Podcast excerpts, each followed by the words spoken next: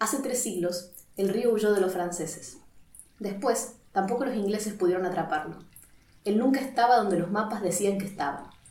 Algún colono dibujaba su curso algún día y en la noche de ese día el río se escapaba y se echaba a correr por otros rumbos. En 1830 fue casado. La ciudad de Chicago creció, clavada a sus orillas, para que nunca más huyera. Y al fin del siglo XIX, la ciudad completó la civilización del salvaje, obligándolo a fluir al revés y encerrándolo entre altos muros de cemento. Una mañana de la primavera de 1992, cuando ya el río llevaba mucho tiempo de buena conducta, la ciudad amaneció con los pies mojados. Fue una fea manera de despertar. Transpiraba el metro, transpiraban los sótanos. El río domado se había desatado y no había manera de pararlo. Brotaba por los poros de las paredes, en gotas primero y después a chorros, hasta que embistió la ciudad y le inundó las calles. Al cabo de unos días de combate, el rebelde fue vencido. Desde entonces, la ciudad duerme con un solo ojo.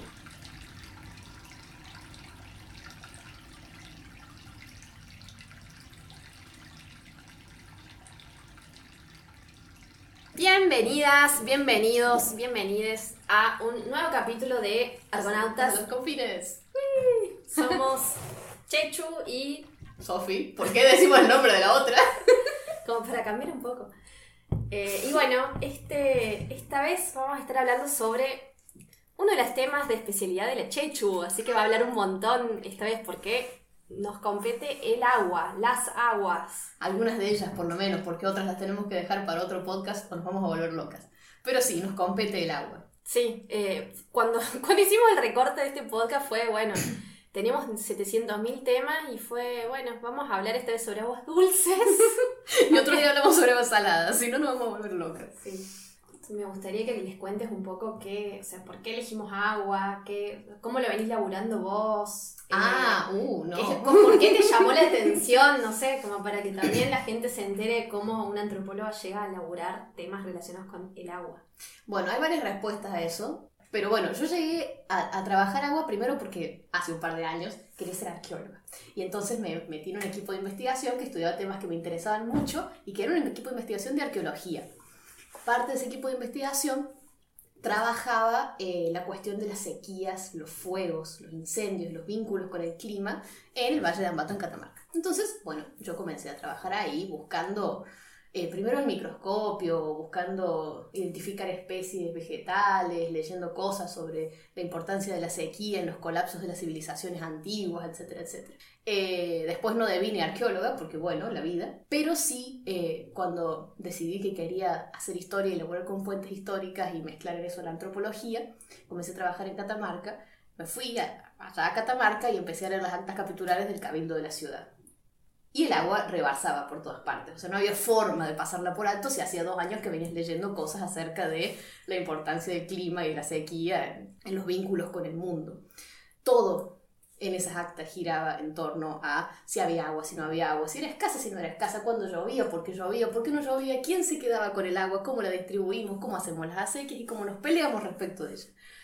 Y esa omnipresencia, bueno, me enamoró un poco y de ahí comencé a, a trabajar con agua. A la hora de pensar cómo arrancar este episodio, vos, Checho, habías dicho de por ahí reflexionar un poco en el agua en cuanto a su relación con el tiempo. Sí, hay una cuestión interesante, que es que a medida que nos adentramos en las regiones secas, en las regiones en las que el agua escasea, no fluye y demás, por lo menos por aquí en nuestra región del mundo, nos encontramos cada vez más con el fantasma del atraso, que es uno de los temas que trato de investigar. ¿Hay alguna relación entre la disponibilidad de agua y este mito que es civilizarla, ¿no? usarla, hacerla fluir por nuestras cañerías en las ciudades, hacerla regar nuestros campos, hacerla diques, hacerla energía eléctrica. Hay una relación entre el agua y este mito de progresar hacia algún sitio que es fuerte. Pero si nos vamos ñoñamente más atrás en la historia, este vínculo con el agua no tiene por qué referirse a esta historia de progreso, a este tiempo que va en línea, en flecha ascendente hacia no sabemos muy bien dónde, sino que también puede referir a cuestiones más visibles en algún punto y más cíclicas, como por ejemplo la presencia del cambio en el mundo. Ahí anda Heráclito diciéndonos que jamás bajaremos dos veces al mismo río, y ahí hay una amplia variedad de gente pensando en las lluvias, cómo marcan las estaciones, su ida, su regreso, pensando en la baja y la subida de los ríos, del Nilo, por ejemplo, como el marcador de las renovaciones anuales, de los ritmos de la vida, de la cosecha, de la vida humana y de la vida no humana también. El agua tiene mucho que ver con cómo nos manejamos en función del tiempo. Está el poema este muy lindo de Borges que dice, mirar el río hecho de tiempo y agua y recordar que el tiempo es otro río, saber que nos perdemos como el río y que los rostros pasan como el agua. Me encanta. Ah, es más. Es más. Viva Borges. Sí. A mí, en términos literarios, lo primero que se me viene a la mente cuando pienso en, esto del agua y los tiempos son, son las lluvias. Volviendo a, nuestra autora de cabecera, Bodoc, ella arranca su libro con el inicio de la temporada de lluvias y con la forma en la que la primera lluvia marca los ritmos de la historia y de la transmisión de las historias en las familias, marca los ritmos de eh, el reposo y el trabajo, marca los ritmos de qué hay que hacer con respecto del mundo, por dónde vamos a circular, por dónde vamos a habitar y qué tipo de actividades vamos a compartir, etcétera, etcétera. Sí, me encanta también que arranque la historia con, con este mini ritual de, bueno, quien, quien escucha primero, la primer gota que anuncia la lluvia, tiene ahí como un, como un derecho especial para poder ser usado cuando le plazca. Sí. También hay otra forma en la que el agua marca ciclos, las lluvias y los diluvios marcando eras, también andan ahí los antes y los después que marcan los diluvios son súper interesantes. Sí. Eh, no, y que no solamente marcan tiempos productivos, me parece, o sea, no solamente te marcan tiempos del hacer, de cosas que uno puede hacer eh, antes de que empiece a inundarse todo, sino también, o migraciones, eh, sino también cómo te, te, predisponen a ciertos tipos de sociabilidad. Y me estoy acordando acá mucho en una de las bibliografías tradicionales que nos hacen leer como, como antropólogos y antropólogas, que es los Nuer de Evans Pritchard, en donde estamos analizando esta sociedad del sudeste del Sudán. Son todas poblaciones que están de, pastores mayoritariamente. Él hace trabajo de campo en los años 30 aproximadamente. Y donde está esta estación eh, de seca y la estación de lluvias. Y cómo, bueno, mientras, eh, mientras hay lluvias, eh, son poblaciones que viven muy dispersamente, cada uno en la suya, con sus vacas, con sus cosas, con sus, bueno, con sus ritmos de vida y que justamente una de las razones por las cuales están muy separadas es porque toda la región se inunda, entonces quedan dispersos en distintos puntos de, latitudes más altas. Y cómo cuando empieza a escasear el agua, los obliga de una forma a tener que acercarse por ahí a otras tribus vecinas, a las cuales quizás no se acercarían, y de hecho no lo hacen cuando hay lluvia, ¿no? Entonces, cómo eso plantea, por un lado, la posibilidad de socializar con otros, pero también el conflicto que, implica tener que acercarse a un otro. Pero bueno, como de alguna forma también el, exceso del agua o la escasez de la misma eh, propone también no solamente ritmos productivos, sino también modos de socializar y de ser con otros. Sí, e incluso qué está ocurriendo en el mundo o cómo nos vinculamos con el mundo para que el agua se comporte de una u otra manera. Estoy pensando acá en García Márquez en Cien años de soledad y en que existe una causa para que diluvie durante cuatro años y chirolas. Hay cosas que pasan en el mundo y que afectan de tal forma el mundo que tiene que diluviar, que el agua tiene que caer en exceso para lavarlo un poco. Digo, caso bíblico clásico, decir, bueno, vamos a limpiar el pecado, arrancamos de nuevo con una porción de lo que había antes y nada más. Pero se puede empezar mil variedades sobre esa idea de que hay cosas en el mundo que afectan el cosmos de tal forma que el agua desaparece o aparece en exceso y se cae y limpia y destruye y permite que se vuelva a comenzar. Estos distintos tiempos que marca el agua me parecen una vía de entrada interesante para pensar. Volviendo a lo que decía al principio, que hay un mito que nos atraviesa cuando estudiamos estos temas, que es el mito de origen de la civilización, tal como nos enseñan en el colegio. Hoy en día, por lo menos, hasta que yo era chica y me parece que no ha cambiado mucho. Recuerden, si alguien recuerda, la típica clase de historia de primer año de secundario, por ahí, en la cual se veía el Nilo, el río Amarillo, la media luna fértil con el Tigris y el Éufrates en Mesopotamia, estas grandes civilizaciones, con muchas mayúsculas, que surgen a partir de domar el agua. El caso a lo mejor más paradigmático es el caso del Nilo. Este río enorme, con gran capacidad de fertilizar las tierras a su alrededor, que está rodeado por un desierto. A sus orillas nacen las pirámides, los faraones, la gran civilización. Según dicen algunos teóricos derivados del marxismo, como Gordon Child, que es el máximo ejemplo, después siguieron otros, nacen a partir de un triple movimiento en el cual la gente comienza a cultivar, comienza a construir canales, acequias, infraestructuras hidráulicas y entonces se produce el milagro, nacen las ciudades.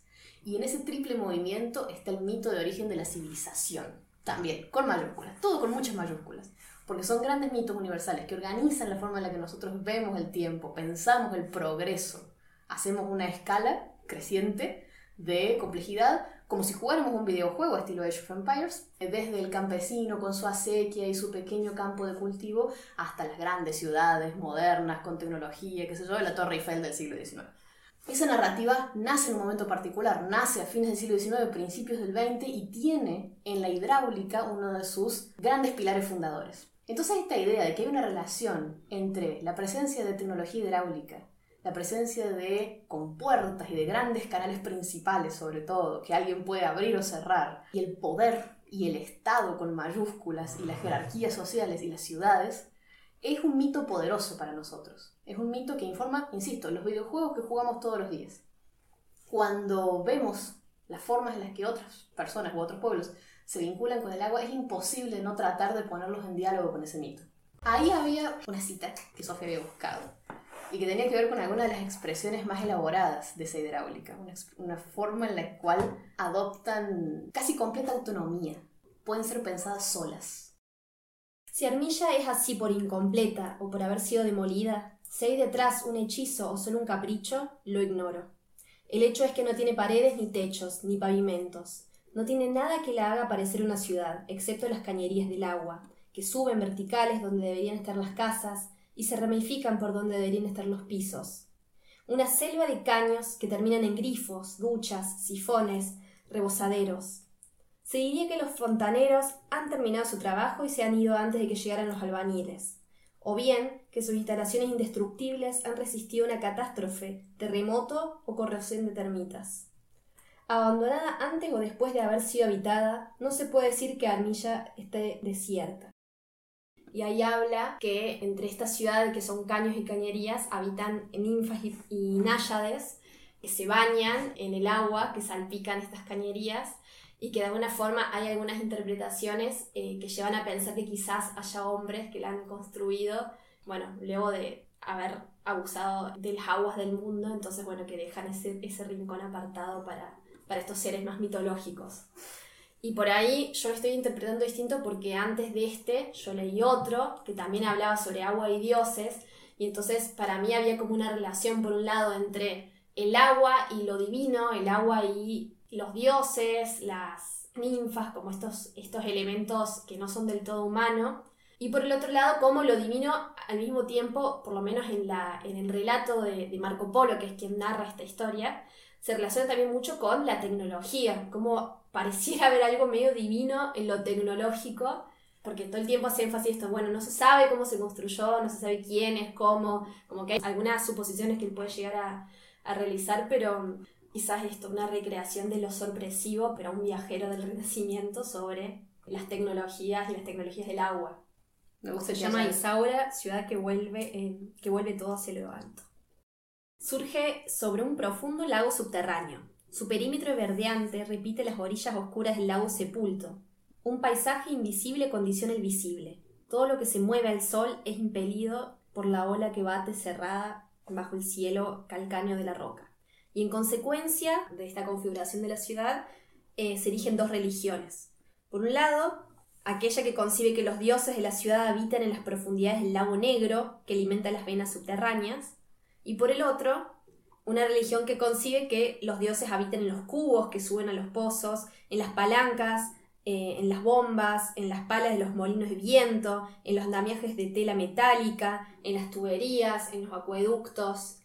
Me gustó elegir estos dos porque son también agua, relaciones con las aguas distintas, o sea, el agua de las napas, el agua subterránea, lo oscuro, lo que no vemos y lo que está todo el tiempo en constante movimiento por más de que esté por abajo nuestro y que va pasando mientras nosotros estamos quietos y al mismo tiempo el agua eh, que se convierte en recurso, pero que también se convierte en parte nuestro porque lo ingerimos y que de alguna forma, no sé, se va explayando a lo largo de, una red de un montón de elementos, que en este relato tiene mucho que ver con, para mí, ¿no? Con la tecnología, con la técnica, como mediadores, ¿no? De, de algo que va transcurriendo. Me parece que tiene todo que ver, desde mi punto de vista, tomando, tomando los dioses en un sentido muy amplio vuelvo a esta cuestión de el poder de estas cosas que son mitos y la autonomía que va tomando esta red de cosas, de cosas que tienen que ver con los ríos, las lluvias, el metal, el plomo, el veneno que circula por las cañerías, con la forma en la que están organizadas, con cómo van al mismo tiempo tomando la forma de e informando las ciudades, los distintos espacios en los cuales se van extendiendo como una red. Y a mí, digamos, visualmente me encanta el ejercicio de Calvino de quitar todo lo demás y pensar qué queda si dejas solamente aquellos mecanismos por los cuales circula el agua y convertirlo en, un sitio habitado únicamente por dioses. Sí, por niñas jugando. Y también me gusta el ejercicio en el sentido de que otro aspecto muy interesante del agua y las narrativas del tiempo, sobre todo en los últimos 20, 30 años, es, bueno, se va a acabar se va a acabar y con ella se va a acabar nuestro mundo. Y esta idea de, bueno, algún lugar misterioso en el cual esas cañerías estén ahí solas, siendo se va a ofrenda a dioses. Se va a acabar o, está acabada, porque en el caso de Tenochtitlán eh, es muy interesante ver cómo en realidad la ciudad sobre la que se erige lo que hoy es México era un lago enorme, un lago de agua salada, que lo descubren los antepasados de los mexicas y después, bueno, la civilización azteca arma esta mega ciudad rodeada por chinampas, por terrazas de cultivo, por millones de canoas, 60.000 canoas que iban y venían todos los días de la, de la ciudad que estaba como erigida como isla. Y como luego los españoles empiezan a secar y secar y secar y secar este lago y se convierte en lo que hoy es Ciudad de México ya hace muchísimos años Ciudad de México está con problemas de acceso al agua. Y vos decís, bueno, qué impresionante cómo lo que antes era un lago, hoy en día está reseco, hoy en día provoca un montón de problemas en el manejo y es súper interesante pensar cómo en realidad eh, la superficie está viviendo una historia inversa de alguna forma, no sé, me parece muy... Es interesante, a fuerza de domar el agua la terminaron espantando. Sí. sí. Y de hecho hay muchísimas, bueno, hay muchas, muchos antropólogos que laburan bien esos temas, pero cómo existen toda una red de empresas que están extrayendo y robando agua de pueblos cercanos, ¿no? Entonces, cómo los pueblos se empiezan a organizar para que les dejen de robar el agua, que toda agua que necesita la ciudad para funcionar, una ciudad enorme de millones de habitantes. Pero si esto de que se va a acabar, en algunos casos ya, eh, ya se acabó. se está acabando. Este, bueno, también es súper interesante, digamos, volviendo a, los grandes, a las grandes catástrofes de nuestro tiempo, o las grandes amenazas de catástrofe de nuestro tiempo, esta cuestión de la voracidad, la voracidad de la ciudad, de las, no solo de las ciudades, sino de las miles de formas en las cuales Occidente chupa agua, bebe agua, la consume sin ningún respeto ni, ni, ni visión de porvenir, y cómo eso también informa la manera en la que vemos nuestro pasado, ¿no? Hay algunos trabajos muy interesantes de arqueólogos que analizan cómo a medida que nos vamos encontrando con este miedo, con este temor creciente a morir de sed como sociedad, como civilización, como lo que fuera, este miedo a la catástrofe de la sequía, va informando la manera en la que interpretamos nuestro pasado. Y van surgiendo estos relatos de colapsos, que son colapsos ambientales, cuando miran este pasado, ¿no? Entonces, también es muy interesante pensar en cómo los, los, mitos de nuestro presente van articulando los mitos de nuestro pasado y al final uno nunca sabe hasta dónde estamos tratando de descubrir algo que está allí en el pasado, esperando ser descubierto y cuando estamos creando narrativas que nos permitan hacer algo con nuestro presente. Yo me acordaba mucho durante la formación de la carrera de antropología, bueno, todos los relatos acerca de la cañada, ¿no? Como la cañada, lo que hoy conocemos como la cañada, que atraviesa la ciudad de Córdoba, en los barrios principales del centro sobre todo y zona sur, y está rodeado de hermosos carandás, para quienes no conozcan como era un río súper mega bravo que, y que de hecho Córdoba está construido como un metro en niveles. niveles de inundación, por cierto. Claro, por eso también es muy importante en todas las manzanas jesuíticas, las manzanas más céntricas de la ciudad, hacer, eh, pedir permisos de arqueólogos para que inspeccionen a ver, bueno, si hay restos o no hay restos arqueológicos abajo, porque toda la ciudad en realidad de Córdoba fue construida en niveles, como decía Chechu. Bueno, y como por ahí eso, un poco, yo creo que hay como una memoria colectiva que reflota, o sea, ahora estamos en periodos de plena sequía, no llueve nada, se está prendiendo fuego pero eh, me parece que en esa época había, por lo menos en Antro, mucha gente que se estaba preguntando de nuevo por, bueno, la cañada, cómo fue construida, viste que, se construyó en tres tramos, en tres periodos distintos, el agua de la toma del barrio de Alberdi, cómo, eh, cómo era toda una zona de cultivos y cómo bajaba a partir del agua y cómo después con la colonia se empezó a, cortar esos accesos del agua y a domesticar de alguna forma y en base a las necesidades de los colonizadores.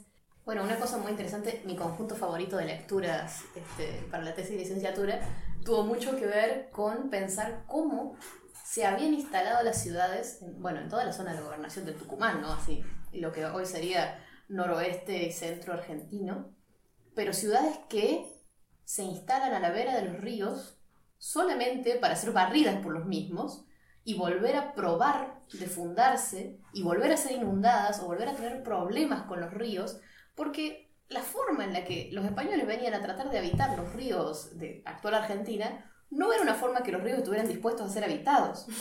Este, el régimen de crecida anual de esta región del mundo es bestial y la gente no venía acostumbrada a eso y no venía pensando en que se le iban a inundar las ciudades y las ciudades se inundaban, se inundaban hasta el punto de desaparecer. Es genial la Comisión de, Historia de la Cumbre, que es un pueblito acá en Córdoba, cerca de, Capital. Te contaban, bueno, la historia de cada una de las casas, hay como casas súper enormes, re lindas mansiones. Y como bueno, y les dije, vinieron estos ingleses por él hace, no sé, 200 años a construirse una casa y la gente del lugar le decía, construyanlo 10 metros para arriba, 10 metros para... Y no, querían como construirlo ahí a la, a la, vera del arroyito y el arroyito en verano se decía arroyote, claro. Entonces la historia de un montón de casas que tuvieron que ser reconstruidas varias veces porque la gente se negaba a, a, darse cuenta que, bueno, que ese río tan piola, tranqui, bueno, invierno incluso seco, en verano se, recontra desbordada. Sí, bueno, la historia, la historia de medio noroeste argentino en la época colonial.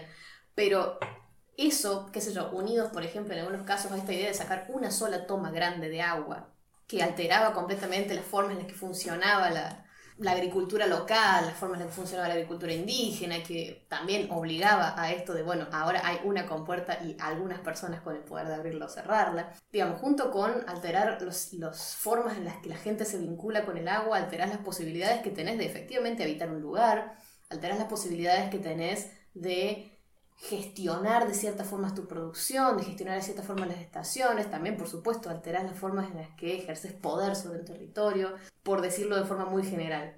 Ay, ahora que hablamos de inundaciones tengo otro de Galeano que está muy bonito, que es cortito, así que lo puedo leer. Se llama La inundación justamente y dice, las calles eran obras de florería, las iglesias delicias de confitería, los palacios regalos de juguetería.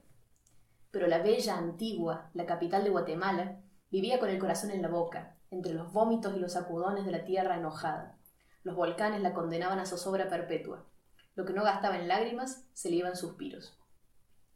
En 1773 la tierra corcoveó como nunca. Y lo peor fue que el río se salió de cauce y ahogó a las gentes y a las casas. Y los que sobrevivieron a la inundación no tuvieron más remedio que huir a la disparatada, a la disparada, perdón, para fundar lejos otra ciudad. El río que se desbordó se llamaba, se llama, Pensativo. Hermoso. Este, pero también me gustaba por otra cuestión, que es que las aguas pueden ser cómplices de otros seres. Y pensando en cómo estas ecologías americanas particularmente desafían las formas en las que se quieren habitar, en cómo se resisten una y otra vez a ser encasilladas dentro de ciertos moldes que en otras partes del mundo parecen funcionar. Y me estoy acordando de unas cartas eh, que aparecen en las memorias de eh, Galíndez, cuales él cuenta una anécdota que se produce entre un ingeniero y un gobernador riojano. Este ingeniero termina de construir un dique, como se le ha indicado, este, y riéndose de la falta de caudal de los ríos riojanos, le escribe al gobernador, en broma, bueno, ya está el dique, ¿a dónde está el agua? Unos meses después llega la temporada de lluvias en La Rioja, el río crece y se lleva el dique. Entonces el gobernador le responde muy este, alegremente, bueno, ya está el agua, ¿dónde está su dique? Y me parece súper interesante porque esto no pasó en un momento muy lejano de la historia, sino por acá nomás en la década de los 60. Estas formas del agua, estas, estas ecologías se siguen resistiendo un poco a ser domesticadas. Eh, cada tanto nos enteramos de eso, como en el texto que les leíamos al principio acerca de, del río de Chicago, que cada tanto da señales de vida. Ese río no contaste cómo fue construido a contracorriente. No, eh, bueno, sí, lo que, lo, que Galeno, lo que Galeno cuenta es real. Después de que se funda Chicago, a mediados del siglo XIX se comienza a pensar en la necesidad de, oh Dios mío, potabilizar el agua de esa ciudad. Al principio este, sucedía que los habitantes de Chicago tomaban agua del mismo lugar a donde arrojaban la cloaca, lo cual hacía que, bueno, el agua se fuera poniendo cada vez peor y Chicago estaba creciendo a un ritmo espantoso que la hacía pasar de 10.000 a 100.000 habitantes en poquísimos años. Fue uno de los grandes polos de crecimiento urbano, industrial y todas esas cuestiones. Y bueno, estaban teniendo problemitas de sanidad más que graves. Entonces a alguien se le ocurrió la brillante idea que en lugar de tirar las heces al mismo lugar de donde tomaban el agua, podían tirar sus heces al río, hacer que el río cambie de curso, se las lleve a otro lado y seguir captando agua del, lado, del lago. Esa idea fue adoptada y se convirtió en una de las grandes, los grandes exponentes de la hidráulica estadounidense de esa época y también en una suerte de mito civilizatorio, ¿no? Hemos llegado hasta tal punto de dominio de la técnica, la ingeniería y la tecnología que los ríos corren para donde nosotros decimos que corren, hasta que se enojan y no quieren hacerlo más, ¿verdad? Una cosa muy interesante que se vincula un montón con lo que veníamos charlando es, bueno, esto, ¿qué sucede con las aguas cuando las ingerimos y qué peso ha tenido el agua y su ingestión y sus propiedades en distintos momentos y lugares? Digo, existen las aguas benditas, existen las aguas envenenadas, existen las aguas potables y no potables, y aquellas que aunque sean bebibles no se recomienda beber. Y hay cuestiones desde lo químico hasta lo religioso que están metidos en qué propiedades tiene cada agua que nos llevamos a la boca, a la frente, cada agua en la que nos bañamos. Pero pensando... En los rituales del agua, en los bautismos y todas estas cuestiones relacionadas a los ritos de pasaje, en donde el agua es en cuestiones más de, alquimia, de alquimia tiene que ver con el elemento transformador, lo que fluye, lo que transforma. Ah, de, alquimia desconozco, no voy a meterme en eso. Lo, lo, que hace traspasar de un estado a otro, o sea, es un elemento que aparte es eso, se puede encontrar en su forma líquida, en vapor, en, en su estado sólido, o sea, es un elemento que, que todo el tiempo te está haciendo eh, repensar en las... En, en, en, los cambios y en las continuidades de la materia, de la energía. Y también este, en las posibilidades humanas, ¿no? De absorberla, no solo, no, solo de domarla, como hablábamos antes, en forma de ríos y demás, sino también de este, beberla. Es, es una constante amenaza también. Beber agua impura puede ser la diferencia entre la vida y la muerte. Y ahí tenemos, volviendo a García Márquez, El amor en los tiempos del cólera, este, y tantas otras bellas obras que refieren a las calamidades que puede producir el agua, el agua impura. Y en eso, esta impureza o la corrupción del agua es una de las grandes amenazas para este mito de la civilización y para la posibilidad de domar el agua. Eh, una vez que tenemos nuestro dique, una vez que tenemos nuestras cañerías, ¿qué hacemos cuando el agua de repente no es bebible? ¿Qué hacemos cuando se contamina? ¿Qué hacemos cuando huele mal o cuando produce epidemias? Y ahí me parece súper interesante todo lo que se produce en torno a la idea de purificar y la constante obsesión, muy justificada normalmente, por, sí, este, como alguien que bebe agua del lago San Roque, justifico completamente la obsesión por purificar el agua, pero la obsesión por tratar una y otra vez de domeñar a todos esos otros seres que pueden estar metiéndose en el agua cuando la bebemos, sean bacterias o sean este, otra clase de influencias, depende en qué mundo, en qué época nos coloquemos. Digo, o sea, aparte es un elemento que está siendo habitado por otros seres algunos más mágicos que otros. Entonces también la, el habitar con otras cosas. Sí. Sí, en ese sentido me pregunto qué le pasaría a alguien si anduviera bebiendo agua mientras juegan las ninfas, ¿no? O sea, hay toda una cuestión ahí como lo que puede estar pasándonos cuando introducimos agua en nuestro cuerpo, cuando nos introducimos en el agua. También ahí la cuestión de desplazarnos en ese medio y la peligrosidad de los seres acuáticos es un tema muy presente. Pienso no solamente en las sirenas, que a lo mejor son lo más clásico, sino en qué sucede cuando nos metemos en los mundos de seres subacuáticos y de repente, o casualidad, el tiempo fluye distinto. Hay un par de mitos japoneses muy clásicos en los cuales, bueno, el, hijo menor, que casi siempre es el protagonista de la historia, termina enamorándose de unas doncellas que lo llevan a vivir con el rey del mar y cuando vuelve a subir a la superficie ya han pasado cientos de años y bueno, este, tiene que enfrentarse a el problema del tiempo una vez más. Y volvemos a la circularidad. Y volvemos a la circularidad, en este caso de nuestro podcast. Hablando de corrupción, verá. No, no, hemos decepcionado nuevamente el maestro. Estamos por no mencionarlo, chicos. ¿Pueden creer? No, terrible. No, Terrible. qué triste. Estamos hablando de corrupción. Y hablando de diques. De diques, de, No. de, eh, de todo tipo de males que pueden transmitirse y pueden corromper cursos de agua y bosques colindantes. Nos hemos olvidado de mencionar el dique de Eisen. Eisen, para quienes no sepan, es el río eh, que, eh, Que corre, Que al corre lado por- de- que corre al lado de Isengard, que eso capaz que sí lo conozcan, que es la torrecita de Saruman. Saruman el Blanco, nuestro mago de Señor de los Anillos, mago malvado, o más o menos.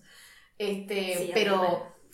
Uno de los grandes referentes de la corrupción de Saruman y que aparece también en las películas muy bien marcado, lo cual me llamó mucho la atención siempre, es el hecho de que él, además de comenzar a talar el bosque para alimentar los fuegos de su industria, hace, oh sorpresa, un dique y encapsula y detiene el flujo del río Eisen para utilizarlo como fuerza motriz, le mete un molino, ensucia sus aguas, etcétera, etcétera. Y la caída de su poder también está marcado por la destrucción de ese dique y En manos de las raíces de los árboles. más de la raíz de los árboles y el, el flujo renovado eh, de- del río Sí. que va a, purificar la maldad desencadenada en ese lugar. Escuchen la música si ven esa escena.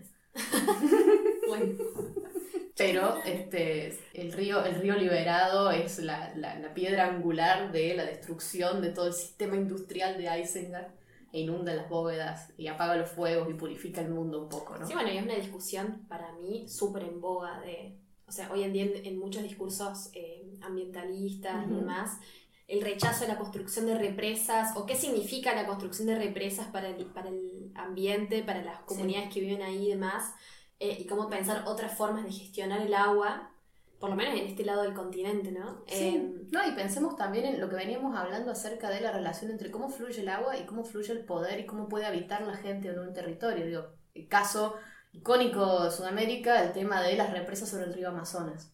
Totalmente. Encapsular esa agua, además de alterar el ecosistema a su alrededor, implica que se la encapsula para generar energía hidroeléctrica, e implica que se la encapsula para luego redirigirla a alimentar poblados con estructura de ciudad, tenga el tamaño que tenga, y en esa estructura de habitar, además de que hay que ser sedentario, hay que ser urbano, hay que ser occidental, vamos a decirlo así. Hay que pagar impuestos, Sí, sí, sí, hay que consumir hay energía. que ser ciudadano. Exactamente, pero está completamente fuera de lugar ser comunidad indígena y andarse moviendo por ahí por el río, siendo el río una parte más de los seres con los que te relacionas todos los días.